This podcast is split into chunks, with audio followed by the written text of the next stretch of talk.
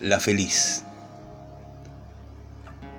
Entre traqueteo y traqueteo en los vagones de primera del tren que une Buenos Aires con Mar del Plata, en poco menos de cinco horas, si es que no surge una de esas detenciones incomprensibles, durante las cuales el pasaje atina solamente a sacar la cabeza por la ventanilla, tratar de adivinar qué es lo que sucede y conjeturar cualquier cosa entre sus pares para escuchar qué otras conjeturas se tejieron. Sobre las vidas del general Roca, ya se comprende por qué a del Plata se la conoce como la feliz. Un grito de alegría se anuda en la boca de mi estómago. Y ya que no tengo cómo expresarlo hacia el exterior, trato de taponarlo con sándwich de fiambres y galletitas dulces, la vianda decidida por mis progenitores para mantenerme callado y a raya durante todo el recorrido. Sentado sobre la cuerina verde con olor a miles de sudores y un cuadrado de goma espuma amarilla en la parte superior izquierda, en un pequeño fragmento en el que la cuerina verde brilla por su ausencia, Miro una y otra vez el pasaje celeste apaisado, del tamaño de un billete de curso legal, en el que consta que el número de asiento en el que estoy ubicado me pertenece. No puedo creer mi fortuna.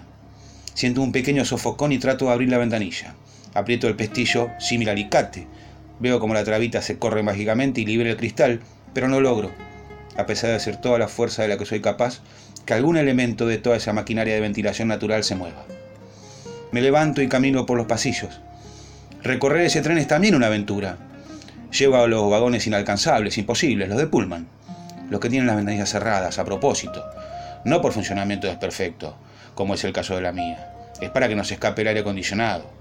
Los que tienen asientos de corina azul, como si el azul fuese más aristocrático que el verde en una improbable escala de colores nobiliarios y por eso, y por el aire, claro, pudiesen cobrarlos más caro. Pero enseguida vuelvo a mi lugar. Los aromas a sudor de Pullman son casi imperceptibles y me embarga la sensación de que si no utilizo el olfato durante el trayecto me estoy perdiendo de algo. Por la ventanilla hermética la veo pasar, de a una, a gran velocidad. Me apasionan sus nombres, tanto que a lo largo de los años me aprendí casi todas de memoria.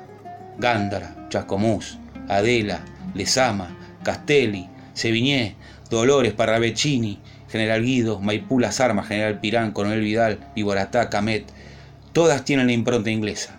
La casa central con el techo de chapas y el cartel de pizarra negra con grandes letras blancas en un extremo. Me pregunto por qué el tren no se detiene ninguna. Me pregunto por qué elige detenerse pocos minutos después, en medio del descampado, mientras reaparecen las conjeturas, los cotilleos y el espiar a a través de la ventana de los adultos. De repente se produce el milagro.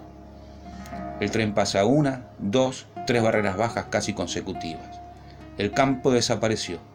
Las vacas son recuerdos. Algunas casas prácticamente acarician mi vagón. El próximo cartel de pizarra que se hará visible dirá Mar del Plata.